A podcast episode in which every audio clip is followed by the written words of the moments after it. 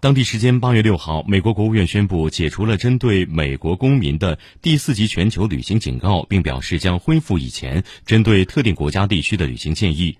美国国务院在声明中表示，一些国家的卫生和安全状况改善，但另一些国家则可能恶化。因此，国务院恢复按具体国家给出旅行建议的制度，但声明还说，鉴于疫情的不可预测性，仍建议美国公民的出国旅行时保持谨慎。